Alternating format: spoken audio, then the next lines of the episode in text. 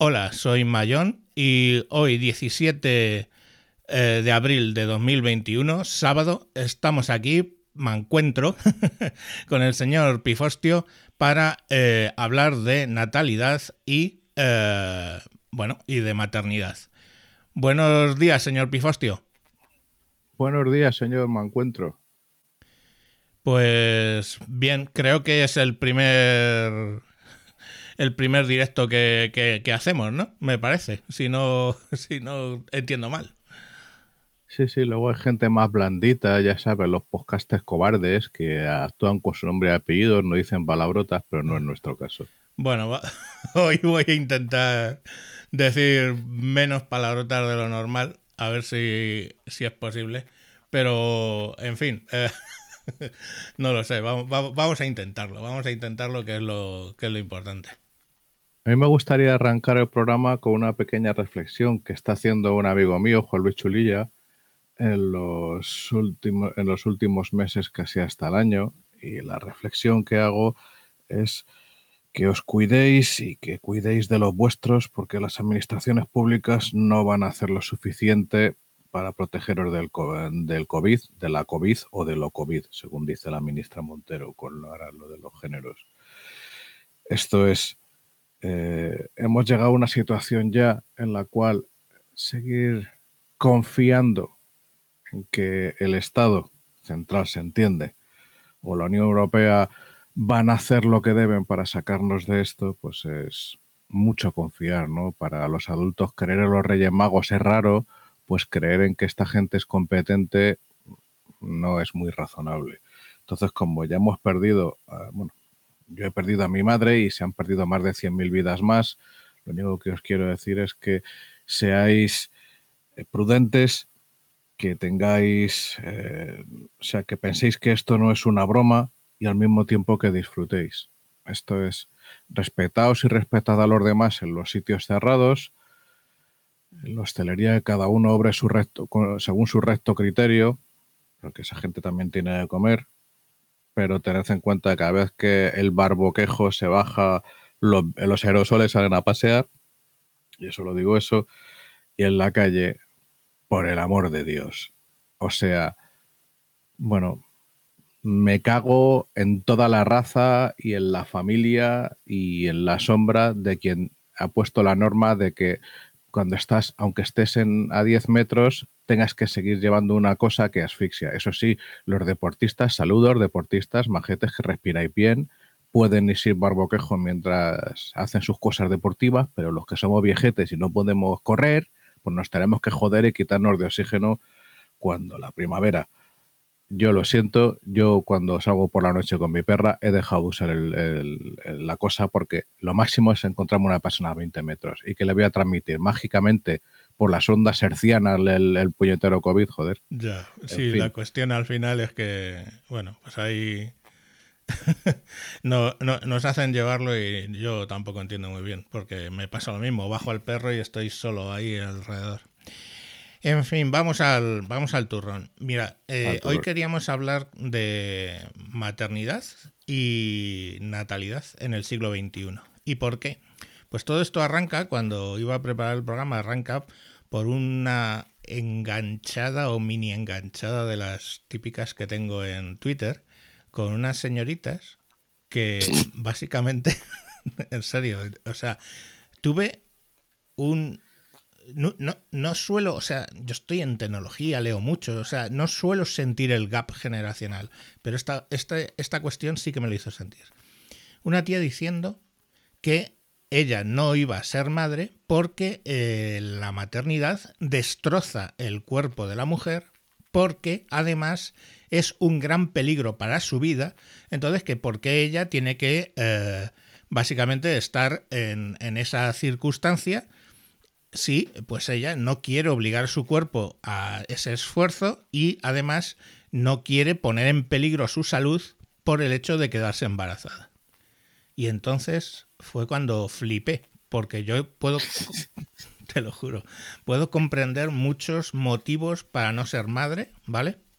O incluido que le salga del papo, vamos. Incluido, incluidísimo y especial que le salga del papo, pero desde luego eh, hoy por hoy, o sea, mm, por temas de mm, mortalidad perinatal, digamos que tanto de la madre como del, del niño, o sea, no sé. Espera, o sea, espera, que ya lo he entendido, que no lo has pillado, sopolla vieja, que ya lo he entendido, tío. Que esa piba se ha hecho entero el juego del, del parto en casa y entonces ya ha ido al siguiente nivel. O sea, ya ha pensado en lo que le puede pasar porque no quiere sufrir, eh, ¿cómo se llama?, la violencia obstétrica Mm. y entonces lo ha vivido en su cabeza y entonces ha decidido no parir, porque claro, evidentemente parir en el hospital es facha, machirulo, opresor, capitalista y de Vox, y entonces en vez de parir en su casa, no pone, n- pone a parir el parir.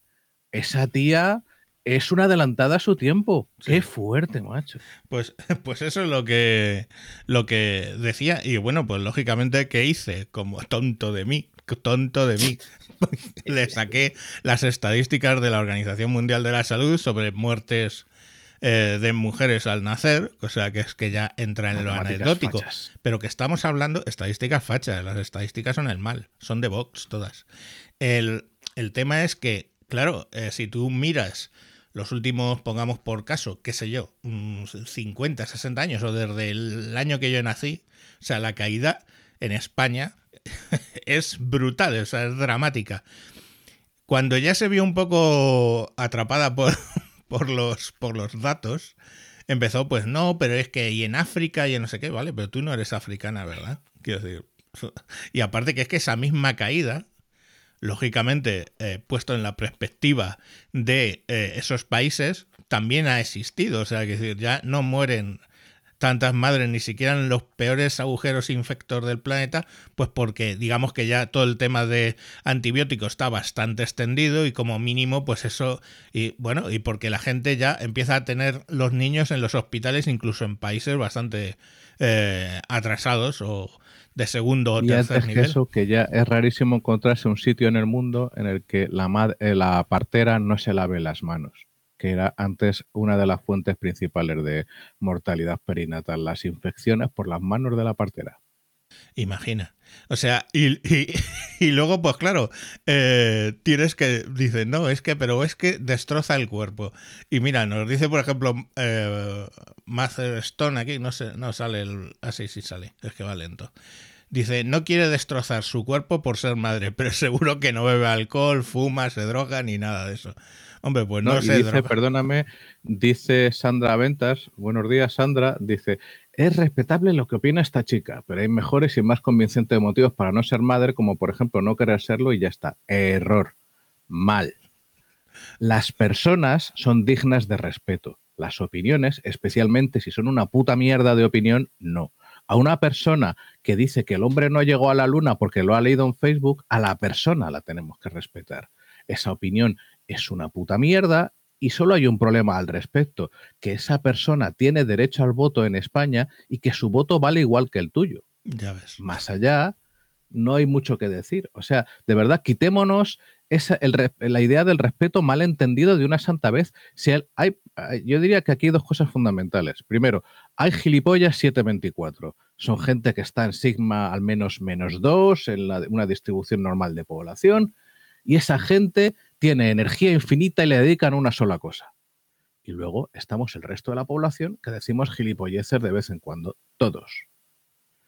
Pero tanto a los gilipollas profesionales como a los gilipollas a tiempo parcial, con independencia de cuánto dura el hiato de gilipollez, en ese momento no hay que respetar. Cuando se dice algo que es una estupidez, o peor, cuando se dice algo eh, cuya raíz y esencia es no respetar a los demás, por ejemplo, ir a un acto político legal a reventarlo, eso no es digno de respeto, eso no es democracia y no, a título personal, antes de que intervengan las fuerzas y cuerpos de seguridad del Estado, no se debe permitir. No todo vale, no todo es digno de respeto. El, respeto es solo inalienable para las personas, salvo casos de criminales extraordinarios, que entonces pues pasamos del respeto al futuro compost. Pero bueno, ya me estoy saliendo de varas.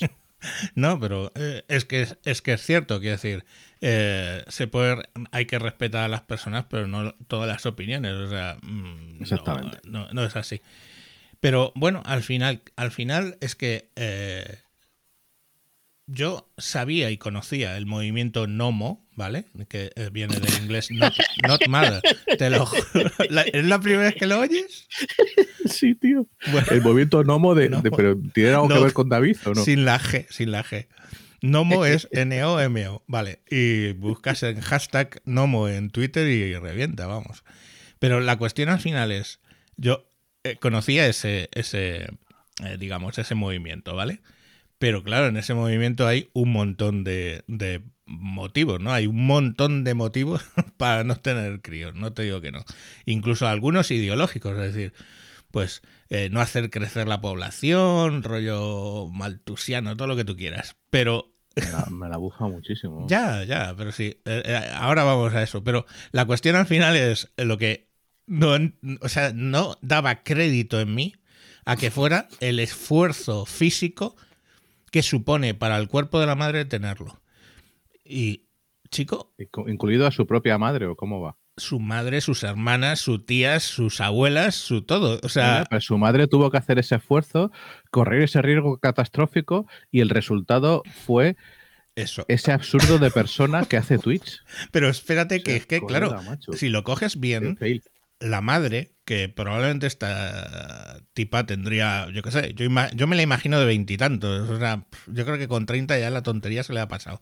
Pero, O no. o no, vale, pero estamos hablando de que la madre la tuvo hace 20 o 30 años, donde si tú ves esas estadísticas que te digo, eh, la probabilidad, hombre, no era para echarse las manos a la cabeza, pero sí que era bastante superior. Nah, no creas. Ahí, perdóname que actúe como sociólogo.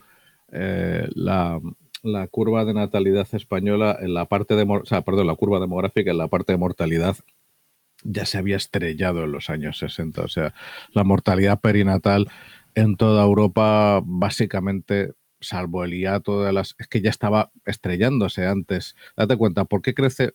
Pequeña chapita sociológica, ¿por qué crece la población a lo bestia en, en algunos momentos? Porque hay un gap entre la, la curva de mortalidad que se estrella, o sea, que sube la esperanza de vida debido fundamentalmente a- al agua sin contaminar, a medidas higiénicas básicas y a mejor alimentación. Entonces, pues la gente muere mucho menos y mucho más tarde y sobre todo no hay muchos ataúdes blancos, cosa que hoy no conocemos lo que es, hace dos generaciones lo sabían perfectamente. Y una generación después o dos a lo sumo baja la curva de mortalidad porque las mujeres se ponen a trabajar, porque la gente decide tener menos hijos, porque ya ven que no hace falta tener, como mi bisabuelo, 18 hijos para que le sobrevivan 6. Entonces, eh, ese gap es lo que produce la- eh, el crecimiento demográfico de, por ejemplo, desde los principios del siglo en España, 20 millones de personas, hasta ahora que tenemos 46, ¿no? Doblar población. Pero no hace falta hacer la carrera de matemáticas para saber que no vas a doblar población cada generación. Correcto. En fin. Pero, pero vamos, que más, más, aunque fuera infinitesimal, más riesgo corrió la madre. Pero bueno, que yo al final es hasta qué punto hemos llegado de auto, no sé, el rollo ese de que pese más tu salud sobre algo que en principio está en nuestro ADN y en el de todos los animales, que es reproducirnos. O sea, es, es como el egoísmo exacerbado, no lo sé. No sé si es egoísmo siquiera, es, es como, no sé, es que flipé tanto de verdad que no soy capaz de darle una explicación, porque ahí es Pues- cuando vi el gap de decir, joder, tanto, tanto se quieren, digamos, que, no quieren, oye, no quieren una estría en su cuerpo, coño. O sea, lo flipo. Mira, yo sí tengo una explicación que es la falta de causas. O sea, es acojonante porque en un país que tiene ahora mismo más de 7 millones de parados reales, donde hay unas colas del hambre que te cagas, que atiende fundamentalmente Cáritas, pues en este país hay peña buscando desesperadamente una causa, aunque hay otras que le griten al oído, ¿vale? Eso para empezar. Entonces te buscan esa causa, como otra que he mencionado, eh, eh, la de no creer que el hombre llegara a la luna y que es, perdón, una, una creación de Stanley Kubrick. Eh, yo es que veo un problema con esto que me parece muy interesante, que es que los que hemos tenido hijos, tenemos una posibilidad de que sean personas decentes y que nos cuiden el día de mañana cuando, cuando nosotros nos jubilemos, básicamente eh, las pensiones hayan quedado jibarizadas a saco y no por maldad política o por incompetencia, sino por la puta pirámide demográfica que no permite otra cosa, amigos. Se lleva dando la patada hacia adelante durante todo lo que llamamos de siglo de modificar las pensiones. No se ha hecho porque tiene un coste electoral inasumible. Veremos si, de hecho, se va a empezar a hacer ahora. Y yo solo les digo una cosa, ese cuento ya se ha vivido en otras partes. Mi tío, ingeniero en Brasil, mi tío que en paz descanse, le redujeron dos veces a lo grande y alguna vez más em, parcialmente la pensión y pasó de tener una, o sea, al final le, le quedó una pensión que era un 25% de la original tuvo que vender una casa bonita en Sao Paulo, irse al interior y vivir muy modestamente. Eso pasa, aunque crean que no va a pasar. Entonces, ¿qué ocurre? Si yo llego vivo a la edad de jubilación, que serán los setenta y tantos, cuando, o 70 al menos cuando, cuando ocurra, a mí me quedan 20 años para eso, pues yo espero que uno de mis dos hijos sea decente e impida que muera de hambre o en un vertedero. Los que no tienen hijos, espero que vuelvan a creer en los Reyes Magos, porque yo no sé quién cojones les va a ayudar. Bueno, ah, bueno yo sí sé de unos porque hay algunos que se ocupan de los hijos de otros, personas maravillosas. Yo conozco a uno que tiene a mis hijos como los suyos y entonces mis hijos le apoyarán cuando ellos sean viejecitos. Pero la gente esta que, por los motivos que sea, que tampoco hay que juzgar, ¿eh? gente que dice, no tengo hijos, ¿vale? Eso sí que es perfectamente respetable. O no han podido tener hijos y el proceso de adopción, que hoy no dará tiempo a hablar, pero que es absolutamente demencial y repulsivo, pues no han podido dar todos los pasos pero esas personas, ¿qué va a pasar cuando venga la jubilación y vean que no hay esa cosa llamada jubilación? Alguno, yo sí lo sé, alguno es muy inteligente, amiguete mío que no creo que escuche esto hoy porque estará dormido, pero que lo que está haciendo es hacerse un cerdito tamaño casa y tiene mucha cabeza. El resto sigue pensando en, se ríe de los Reyes Magos, pero sigue pensando en unos Reyes Magos más cojonudos que son el futuro de las pensiones. A ver, cuando dices cerdito tamaño casa, ese es mi cerdito. Quiero decir, yo estoy durante mi vida eh, laboral pagando una casa y, y, es mi plan B. Quiero decir, el plan B es si, si me quedo sin pensión, vendo la casa, me voy de alquiler. Ah, como estoy jubilado, me puedo ir de alquiler allí donde pague 300 o 400 euros y aquí paz y por gloria. También es cierto que pues tengo, tengo seis hijos, de una no se espera mucho, pero el resto pues más o menos me tienen cariño.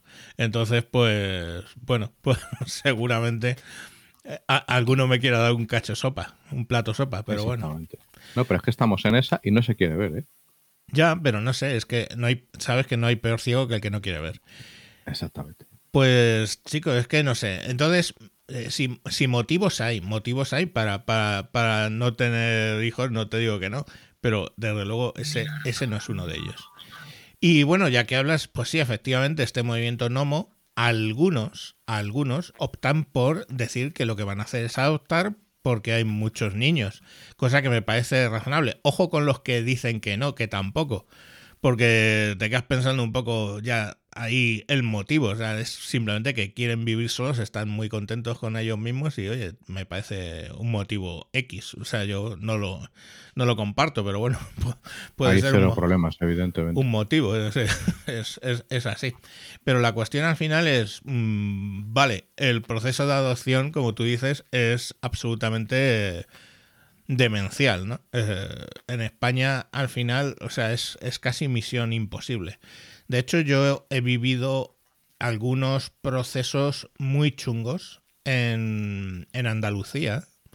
En Andalucía, eh, el gobierno que socialista eh, hace, estamos hablando hace 10 años o 12, no, miento, como 12 años.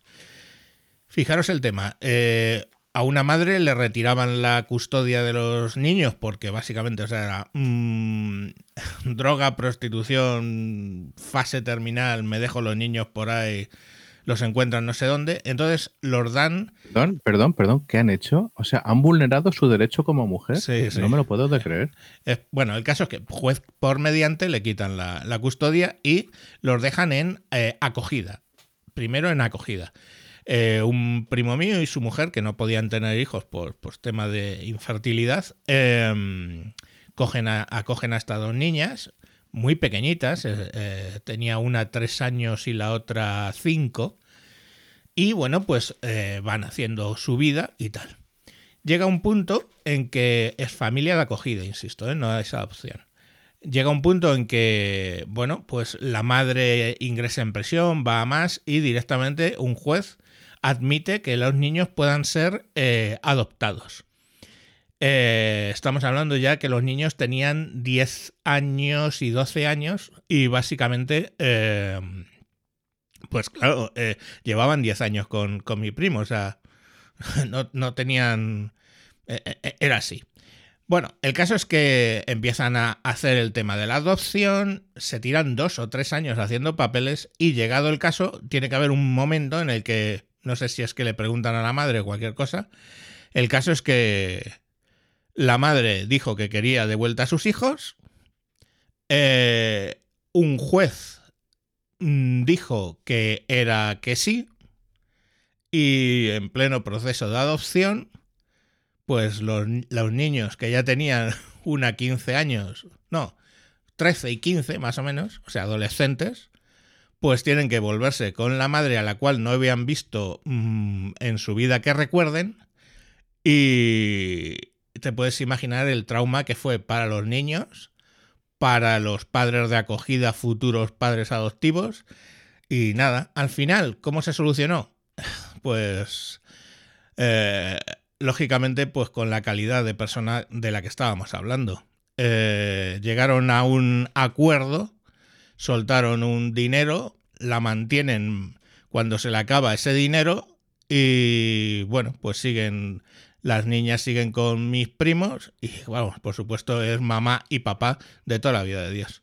Y eso es un caso, de acuerdo que a lo mejor no es lógico hacer un caso aislado de, un tema, pero bueno, es significativo.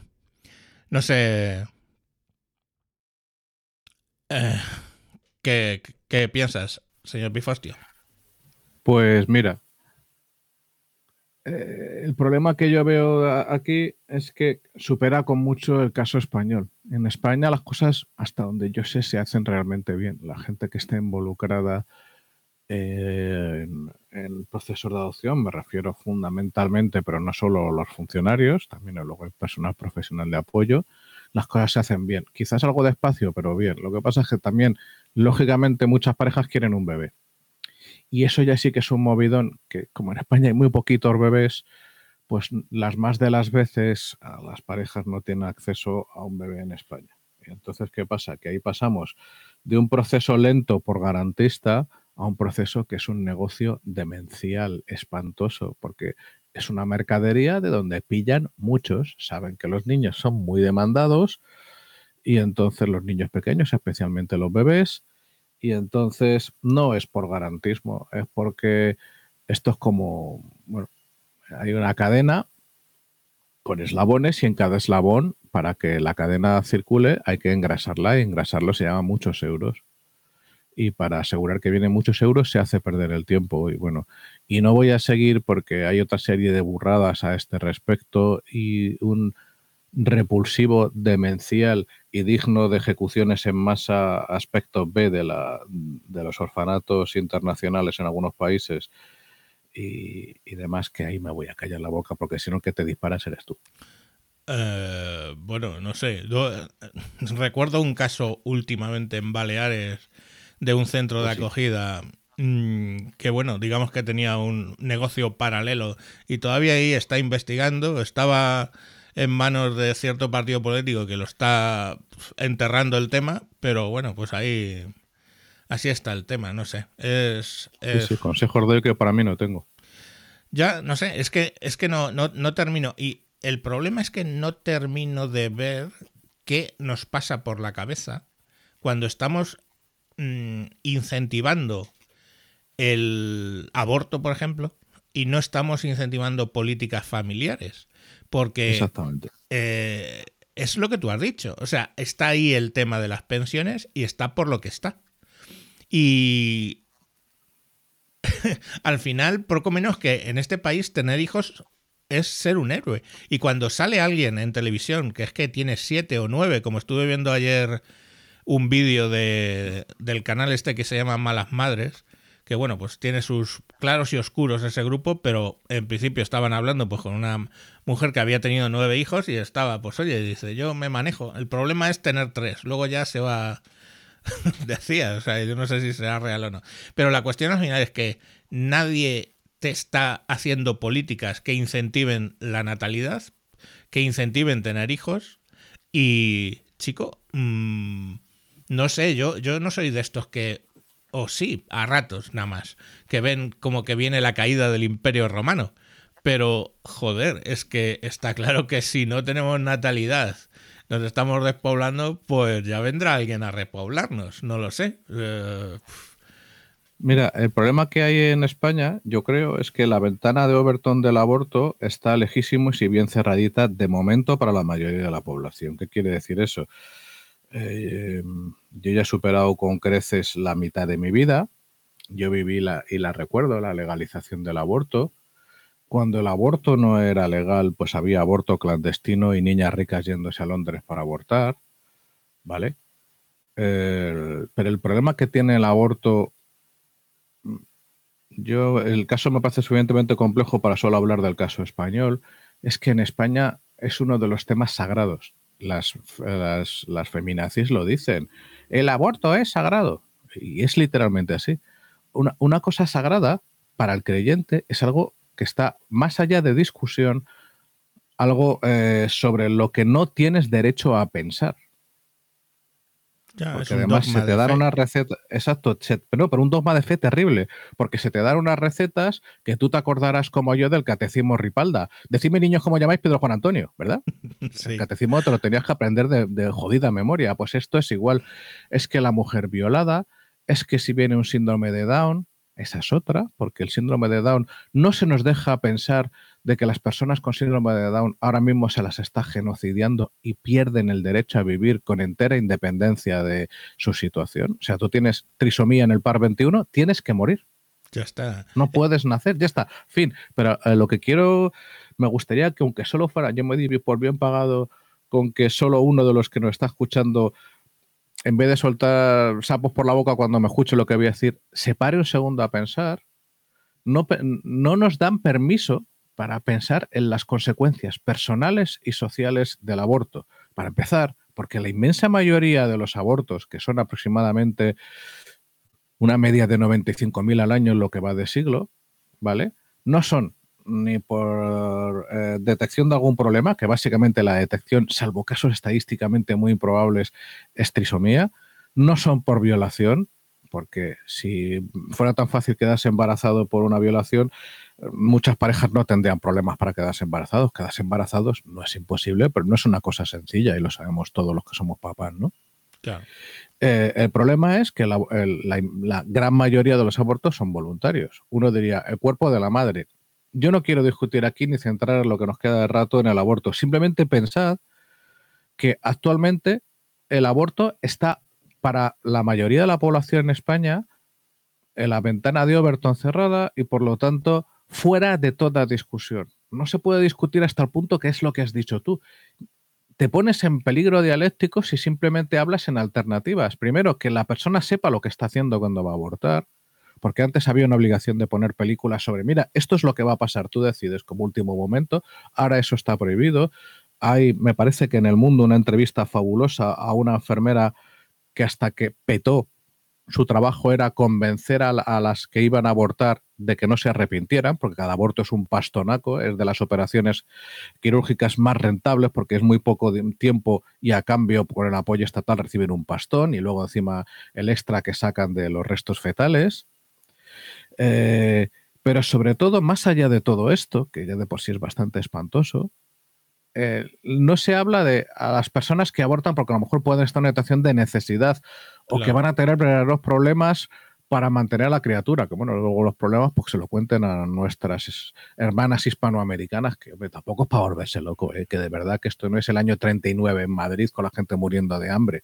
En fin, pero que efectivamente tampoco hay políticas de apoyo a la natalidad dignas de ese nombre. Tenemos un, un, un, charo ministerio de casi 500 millones de euros de presupuesto, 500 millones que no van al apoyo de la natalidad, que es un problema esencial. Mira, dice tutor ajedrez, no puedo estar en desacuerdo. Y de verdad, sin ironías, es totalmente correcto que estés en, desacuerdo. Me parece por eso, que esté desacuerdo. Exactamente. Es, tienes todo el derecho, como yo tengo todo el derecho a, ponerlo así, y simplemente terminar diciendo una cosa.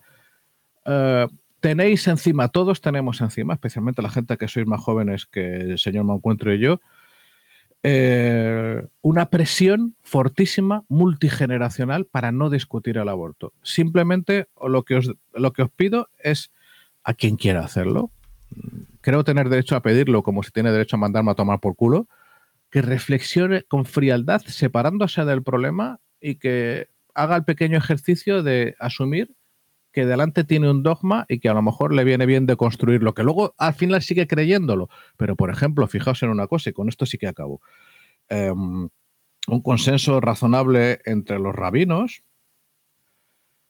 Eh, un consenso, como digo, razonable entre los rabinos es que el aborto eh, religiosamente es algo permitido. ¿Correcto? Pero el aborto eh, para los rabinos es un asesinato ellos lo, que dicen es que se acaba con una vida. Y es literalmente cierto. Una vida no nata, pero una vida no es el cuerpo de la madre. La madre tiene derecho sobre el cuerpo, sin duda alguna, pero lo que está dentro, el feto, tiene, tiene, una, tiene una genética diferente y por lo tanto no es ella. Ah, entonces, simplemente compensar que abortar es acabar con una vida eh, antes de que ocurra, ya empezamos a pensar por nosotros mismos y por las consecuencias, ni hablar de la natalidad. Yo he tenido un aborto natural, lo hemos tenido mi mujer y yo, quiero decir. Yo, yo pasé putísima. Lamentablemente tres tuve yo. Pues ya ves, imagínate, no tengo que explicarte a ti lo mal que lo pasas cuando tienes la ilusión de que va a venir la criatura y no viene. En fin, que vamos a pasar al siguiente tema, ¿no?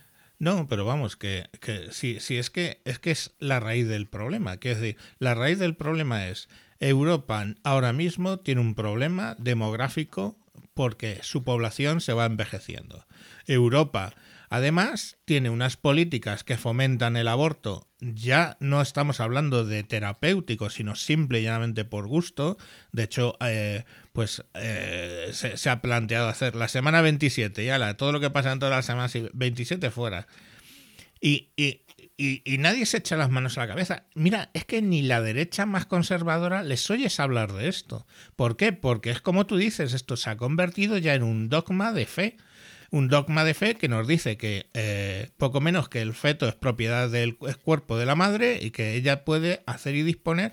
Y por supuesto, no te metas tú, machirulo, a decir nada al respecto. O sea, tú echaste un casquete y, y, para de contar. Ahí eh, en ese caso, ahí se extiende tu, se extingue, perdón, tu responsabilidad. Ahora, si la quieren tener, luego ya no puedes decir que extingues tu responsabilidad. O sea, tienes que, lógicamente, dar soporte a, ese bebé. Y, o sea, es, es, alucinante. O sea, sí que puedes, puedes, estás obligado, si quieres seguir adelante, pero no estás obligado, no, te, no puedes opinar si lo quieren interrumpir. Entonces, bueno, pues, y luego, claro, que también eso de es, es mi cuerpo, hago lo que quiero, las feministas lo defienden, pongamos por caso en el aborto, pero no lo defienden en el caso de la prostitución, digamos, eh, que alguien decide eh, ejecutar, ¿no? decir, o, por ejemplo, no cosas tan mm, explícitas como la prostitución, pero el mismo OnlyFans. Tienes que oír a feministas diciendo que cómo es que se ganan la vida enseñando el cuerpo. A ver, no es su cuerpo, no pueden hacer lo que quieran con él, pues es lo que están haciendo, cobrar por enseñar una teta.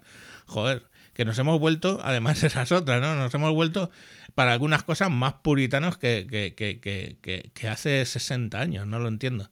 Pero bueno, a lo que, a lo que vamos es que eh, en esa Europa que estoy describiendo, lo lógico sería que hubiera políticas para fomentar la natalidad o incluso fomentar de un modo razonable la eh, adopción internacional, con agencias que de siempre hay para mil cosas, agencias internacionales que supervisen todo ese, ese proceso y que minimizarían en gran parte todo ese tipo de casos que, estábamos hablando.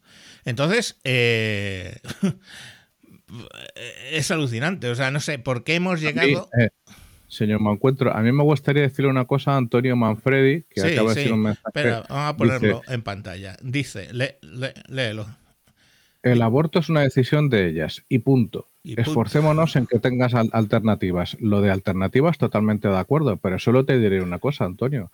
Cuando dices y punto, al que le niegas la posibilidad de pensar al respecto es a ti mismo. Porque si me dices a mí y punto, mi respuesta, tómatelo bien, eso me gusta que te diviertas. Porque no, para mí no es y punto. Para mí es, bueno, este problema, cómo, eh, qué, qué elementos tiene y qué consecuencias tiene. Si tú dices y punto, es que tú no tienes derecho o te niegas a ti mismo el derecho a pensar al respecto. Que finalmente después de pensar llegas a la misma conclusión.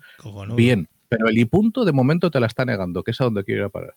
Es que negamos el dogmatismo de la religión. Es como si yo digo, digo, a ver, Cristo es Dios y punto. Pues ya está. O sea, se acabó. O sea, todo el mundo que piense que Cristo, pues en realidad no era Dios, que era un personaje, no sé cuánto, que no sé qué, eh, o un Mesías o como lo que... O sea, ya está, lo estoy negando y punto. Eh, eh, ese, es el, nivel de dogmatismo, en el caso del aborto, contra el que estoy. O sea, nos libramos o nos libramos o combatimos el dogmatismo religioso y el dogmatismo de muchas cosas y luego eh, fomentamos dogmatismos como el aborto es una decisión de la madre y punto. Pues no sé, no, no tiene mucho eh, que decir al respecto.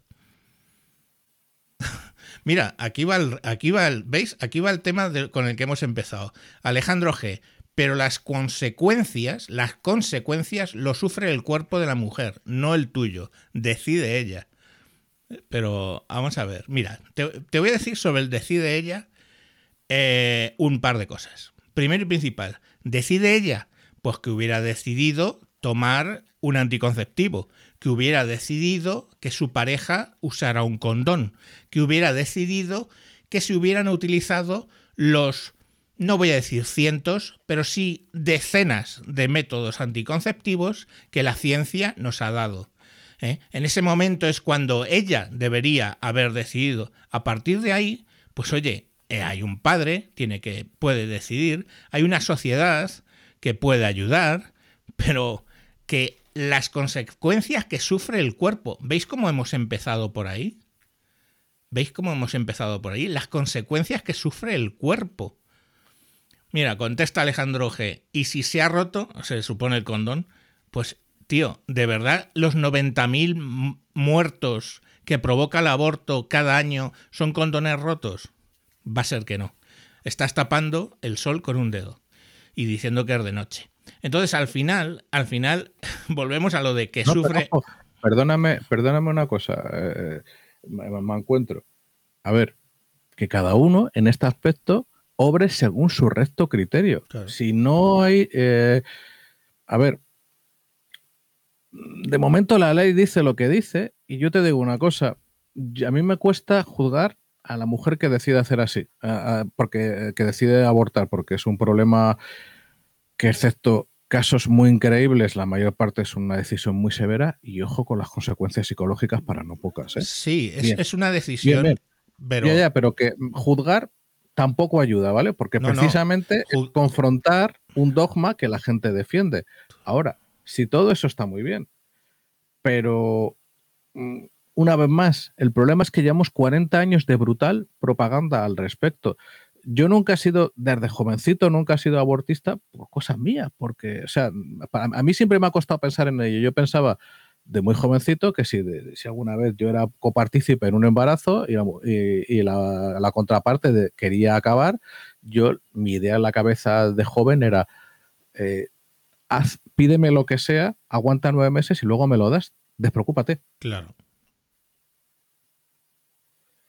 Eh, pues en fin, es que lo que pasa es que a la hora que estamos, nos vamos a zampar el resto del programa con, este tema, y yo solo te digo una cosa, Alejandro G.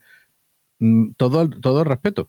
O sea, es tu idea, ya está, fin de la historia, y está compartida, yo diría, por una mayoría significativa de la población. Solo me atrevo, y espero que no te parezca mal, a, a pedirte que te distancies del problema. Que sabes perfectamente, todos lo tenemos memorizado eh, las respuestas que se nos dan, eh, la, violación, el down, el derecho de la mujer. Simplemente que te enfríes al respecto, porque es lo que está diciendo el señor Mancuentro.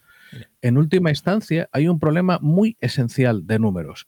Tenemos un gap entre natalidad y mortalidad, que ahora, tenemos, ahora mismo tenemos natalidad negativa, y que si no hubiera aborto, cosa que es imposible, pero bueno, en el caso extremo de que no hubiera aborto, ese gap se revertiría habría más natalidad que mortalidad. Las consecuencias que durante 40 años haya, bueno, 40 no, pero sí 20, lo que llevamos de siglo, haya más mortalidad que natalidad en la población española, porque de momento esas consecuencias no las han evitado la llegada de inmigrantes, porque si no estaríamos en la putísima mierda. Mm. Eh, las consecuencias también las puedes prever. Mira, es como el, negocio de, de, las funerarias. Las funerarias es el único negocio que sabe perfectamente qué clientes va a tener cada año, ¿vale? Pues por la misma regla de tres, si sabes que has tenido tal natalidad, dentro de 40 años sabes la que te espera.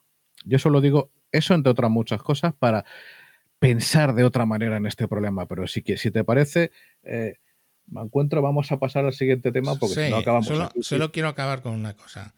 Eh, mi postura personal sobre el aborto es que el aborto tiene que existir y tiene que estar regulado porque la alternativa, la alternativa son mujeres muriendo desangradas encima de la mesa de la cocina con unas agujas de, coser o unas perchas metidas en su, eh, en su cuerpo. Entonces, eh, eso es así, no hay que irse muchos años atrás. Por eso tiene que existir. Lo que pido siempre es no trivialicemos sobre la muerte. No trivialicemos sobre la muerte. Y eso me lleva al siguiente y último punto, que es el tema de la eugenesia es vemos con naturalidad cosas que los nazis, y lo siento, ¿qué? ¿cómo es el tema ese de que si dices nazi pierde la conversación? Ley de Godwin. Bueno, pues ya está, la perdí. Los nazis estaban a favor de la eugenesia y aquí, hoy por hoy, la gente está a favor de la eugenesia. De la eugenesia, en este caso, de los, eh, las personas con trisomía en el par 21. Personas que si desde pequeños se les fomenta su, su, formación, su desarrollo, hay, de acuerdo que hay niveles, eh, igual que hay niveles en las personas normales, eh, pueden llegar a ser bastante, por no decir autosuficientes. Y sin embargo, solo por el hecho de tener en una prueba detección de que eso va a pasar, directamente, ¡pam!, los matas y nadie se lo cuestiona, nadie se lo cuestiona. Y yo lo que digo es, hoy empezamos con la trisomía del par 21, pero, a ver, ¿quién quiere ser miope? Pongamos por caso, otra cuestión genética. Si mañana hay una prueba que determina que tu hijo va a ser miope eh, podemos competir y decir, ahora, pues entonces fuera no lo quiero. Y quien dice miope dice cualquier otra cuestión genética que podamos analizar. Y hoy por hoy podemos analizar ese tipo de cosas prácticamente. O sea que estaríamos probablemente a 10 años de que eso pueda pasar. Pero como ya vemos con naturalidad, eh, matar a, gente que es perfectamente funcional, porque no hablamos de una cuestión como pueda ser los, los los partos en los que se complica la cuestión, hay una pérdida de oxígeno y tienen las parálisis cerebrales. Pero es que estamos hablando de gente que es perfectamente, sí, claro, si se invierte, ¿no? Y no quitas, como ha hecho ahora mismo el gobierno, o pretende hacer, quitar las escuelas especiales. Si tú tienes el soporte del Estado. Una canallada que la población no entiende. ¿Ya? La pues, población que no tiene relación con la discapacidad no entiende la brutal canallada que se ha perpetrado por motivos económicos y para trasladar el dinero a lo que ellos quieren, a sus redes clientelares, las escuelas especiales que marcan la diferencia en calidad de vida para los alumnos y sus familias. Son unos hijos de la grandísima puta de Babilonia. Pues sí, entonces al final el, tema es que eh, estamos permitiendo la eugenesia con una tranquilidad pasmótica. O sea, no lo sé. Eh, ¿Tú crees que exagero mucho en el, en el hecho de que lo que hoy estamos haciendo con la trisomía par 21 a futuro se haga con otro tipo de personas? Pues no sé. Eh, verás, yo como lo veo es que actualmente en Europa pues en los días malos pienso que efectivamente que es eh, que Oswald Spengler tenía razón con un siglo de adelanto y que es la decadencia de Occidente y que estamos cultivando con esmero una cultura de muerte. A ver, yo, yo me doctoré en cultura funeraria, pero yo solo me centraba en el velatorio, en el entierro, en la significación de los cementerios y cosas por el estilo, no en una cultura de la muerte mucho más amplia. Pero es que está llegando a ser tan amplia que quien tenga ojos que vea. Porque una vez más, el gran problema que tenemos no es eh, todos los que estamos hablando. El horrible, espantoso problema que tenemos es que el cerebro humano no ha evolucionado para adaptarse al ritmo de estímulos que generan las redes sociales y estamos indefensos entre ellas. El resultado de eso es que dogmas que tardaban más de una década en asentarse en el cerebro de, las personas de una sociedad ahora tardan meses y el ejemplo es la eutanasia. Eh, temas que un tema delicadísimo sobre el que generalizar es una barbaridad, ha tardado menos de un año en que de ser un no tema, de ser algo que la gente no hablaba, a asumirse que tampoco se puede discutir de él. Ya ves. ¿De acuerdo? Y la eutanasia, que es todavía más grave, tiene el problema que, primero, que tú escuchas a los médicos y que te hablen de ella. ¿Vale? Y que te hablen en libertad de ella, no que cojan un médico random que luego resulta siempre ser una persona afiliada a Podemos sino un médico random de verdad y que te hable de lo que implique contraponer los cuidados paliativos de la persona con eh, acortar el sufrimiento, porque hay una cosa evidente que es un ahorro económico. Pero hay tal obsesión por la muerte, pero por la muerte, por acabar con la vida, que evidentemente lo que impide es obsesionarse por la vida y su calidad. Y el problema está, yo, fijaos, yo he vivido un caso cercanísimo de un amigo mío muriéndose de cáncer de pulmón entre sufrimientos demenciales y pidiendo, y pidiendo acabar, más, acabar más pronto. Y yo pues todavía lo recuerdo con, con profundo dolor. ¿Vale? Al final, la persona cuando finalmente recibió el paliativo cortó ese tema. También cuando alguien pide morir, no solo tiene, puede tener cáncer. ¿Sabéis? Unas personas que piden también morir la depresión, pero el problema es que ellos no lo piden. Quien lo pide es la depresión. La depresión es un perro negro que se vuelve ventríloco y te pide y te pide hacer esas cositas. También, pues más de uno conoceremos cosas al respecto. Dice Manuel M. Está quedando un programa bastante family friendly. Pues tiene razón, la verdad es que sí, pero os diré una cosa yo no me considero en posición de la verdad para nada que no sea, para nadie que no sea a mí mismo, ni siquiera a mis hijos que ya empiezan a volar solos y que tienen que construir sus verdades. Yo les transmito las mías. Pero eh, os digo una cosa, chicos. Ahora mismo hay gente que está sacando enormes beneficios económicos y políticos de imponernos dogmas. No digo que os creáis más listo que cualquiera en cualquier tema, porque es mentira. vivimos en una sociedad hiperespecializada y podemos saber mucho de muy pocos temas. Pero lo que me parece aberrante es negarnos el derecho en la era de Internet a reflexionar y a buscar información sobre los temas. Y el problema de la eugenesia, que es una barbaridad lo que se está haciendo, y, y de esta nueva cultura obsesionada con la muerte ajena, es simplemente que lo tenemos todo en contra para poner pie en pared, frenar y reflexionar. Solo digo eso. Y, y concretamente de lo que estamos hablando, hay gente de una cultura muy diferente a nuestra cultura mediterránea y católica, que nuestra cultura, guste o no, es compasiva, es social, es de camaradería. Familiar. Eh, es familiar. Los holandeses son putos calvinistas y entonces pues a ellos es que le viene de fábrica cuando os informéis de lo que implica la eugenesia y el terror de los ancianos en Holanda, mirad a, ese presente que puede ser vuestro futuro. Claro. En fin, ya vamos a cerrar el programa. Eh, sí, no ha sido family friendly, pero también va, va, a haber más temas no family friendly en la maratón. Pero bueno, creo que, mira, por lo menos si hemos conseguido que alguien se cuestione los dogmas que le están metiendo desde hace años en la cabeza, pues bien, es pensar, aunque sea enfadado al principio, es el primer paso para mm, saltarse los dogmas. Es lo que ocurrió con la religión. Los primeros, los ateos, ahí parecían siempre enfadados. Y bueno, pues es que es así, es pero empiezas a pensar, empiezas a analizar, empiezas a ver otros puntos de vista. Y eso es, empiezas a ser crítico. Y bueno, pues nada, simplemente recomendaros que cada día eh, salimos eh, en, el aire, un programita corto, 10 minutos, en el Mancuentro, lo podéis buscar en todas las redes de podcast, el Mancuentro. Y nada, ahí colabora de vez en cuando también el señor Pifostio y pues simplemente eh, dejaros con el resto del, del maratón y que, y que lo disfrutéis. Bueno, un saludo y os dejamos con la sintonía.